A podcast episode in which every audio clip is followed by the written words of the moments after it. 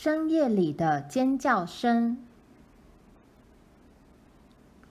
白天很短，天空一片灰蒙蒙的，夜晚又黑又冷，云层低悬在小屋的上方，笼罩着荒凉的草原。雨下个不停，还有小片的雪花在空中翻飞，然后落在可怜的草上，第二天就融化了。爸每天出去设陷阱和打猎。罗兰和玛丽待在温暖而舒服的小木屋里，帮妈做事，然后缝自己的棉被。他们和玲玲一起玩拍手掌的游戏，然后又玩钩绳游戏。他们拿一条绳子在手上绕，接着玩看医生。他们还玩热红豆粥。两人面对面，先拍自己的手，再拍对方的手，一边在嘴里念着：“豆麦粥热，豆麦粥凉，豆麦粥在锅里九天九夜长。有人喜欢热，有人喜欢凉，有人喜欢粥在锅里九天九夜长。我喜欢热，我喜欢凉。”我喜欢粥在锅里九天九夜长。真的没有什么别的东西能比得上爸打猎回来又冷又累的时候，妈端给他的那一碗豆麦粥更棒的了。罗兰喜欢吃热的，也喜欢吃冷的。豆麦粥放很久也不会坏，不过事实上放不了几天，他们早就吃掉了。风一直吹着，发出可怕、尖锐而悲伤的呜咽声。他们已经习惯风的声音了，晚上睡觉时也会听到。可是有一天半夜，他们听到一声可怕的尖叫，全家人都醒过来。爸爬起来，妈问：“查尔斯，那是什么声音啊？”是一个女人的尖叫声。爸说，他用最快的速度把衣服穿好，听起来好像是史考特家那边传过来的。难道发生了什么事吗？妈大叫。爸穿上靴子，他先把一只脚放进去，两手拉住皮靴上端，用力一拉，然后在地上一踩。这只靴子就穿上了。也许史考特生病了，他说，一边把另一只靴子穿好。你想，会不会是？妈低低地问。不会的，爸说。我告诉过你，他们不会惹麻烦的。他们待在悬崖下也蛮安静的，没闹什么事。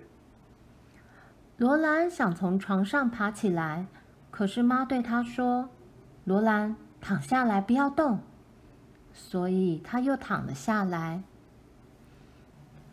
爸穿上温暖而颜色鲜明的格子外套，还戴上皮帽子，围好围巾。爸把灯笼里的蜡烛点好，拿了枪就走出去了。在他出去还没把门关好之前，罗兰看到外面的夜色，天空非常黑，连一颗星星也没有。罗兰从没看过这么深沉的夜色。妈，他说：“什么事啊，罗兰？天为什么这么黑？”暴风雨快来了，妈回答。他把门拉好，在火炉里加了一根柴火。然后回到床上说：“玛丽、罗兰，睡吧。”可是妈没睡着，罗兰和玛丽也没睡着。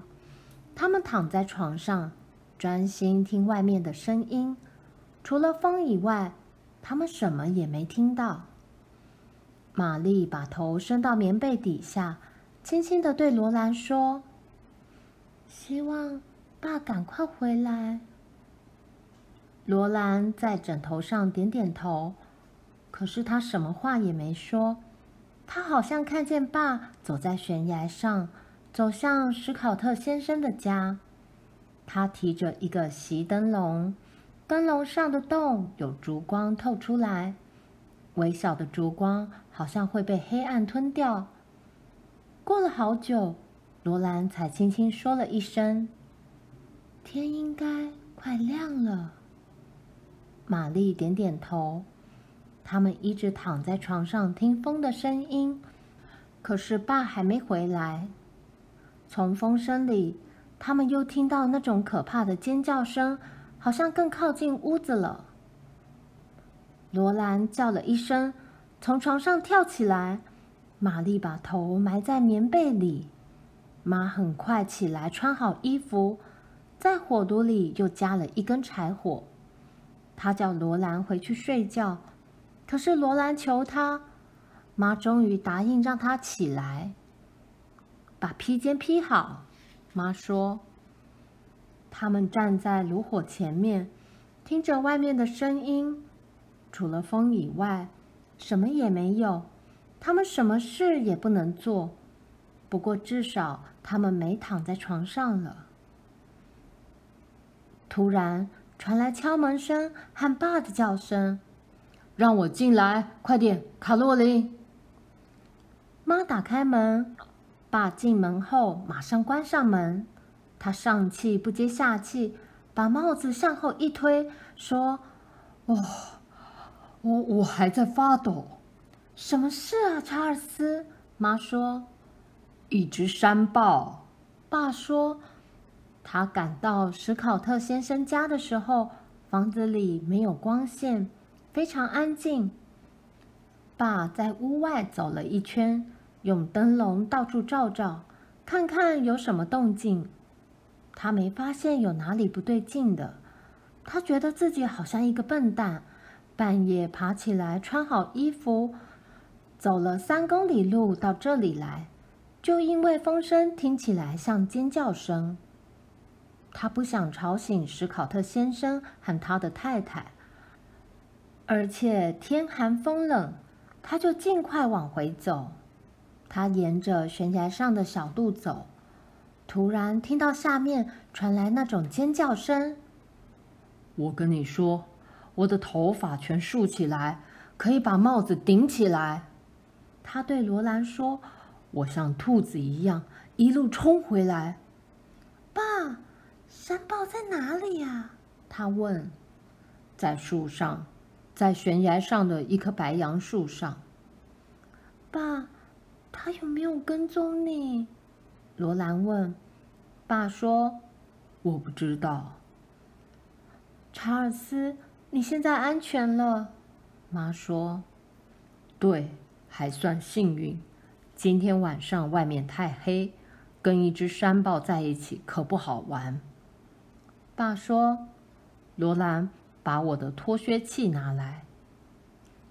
罗兰把脱靴器拿给他，那是一块橡木板，一头有个凹槽，中间有一根楔子。罗兰把脱靴器放在地上，楔子向下，爸的右脚踩在没有凹槽的一端，有凹槽那端的木板便悬空。接着，爸将左脚放在凹槽里。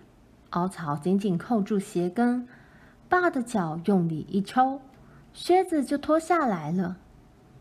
爸用同样方法脱另一只靴子，靴子穿起来很紧，不过还是得脱掉。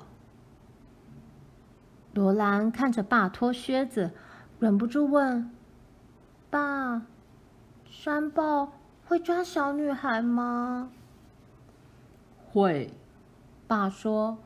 抓了以后，把它杀死吃掉。你和玛丽要待在屋里，等我杀掉它以后，才可以出去玩。等天一亮，我就拿枪出去对付它。第二天，爸一整天都出去找那只山豹。第三天、第四天也一样，他找到山豹的脚印和它吃剩的羚羊骨头。可是没找到山豹，因为山豹常在树顶和树顶之间跳来跳去，很少留下足迹。爸说他一定会杀掉那只山豹。他说：“家里有小孩，我们就不能让他在这附近来来去去。”可是爸没杀掉那只山豹，也不再找山豹了。有一天，他在森林里碰到印第安人，他们站在又湿又冷的森林里，互相望着。他们语言不通，没办法交谈。那个印第安人用手指一指山豹的脚印，用他的枪比划了一下，表示他已经把山豹杀了。他指指树顶，再指指地上，表示他把山豹从树上射下来，再指指天空，从西到东，表示他是前一天把那只山豹杀死的。没事了，安全了，山豹已经被杀死了。罗兰问爸：“那只山豹会不会把印第安人的小婴儿带走，杀死以后吃掉？”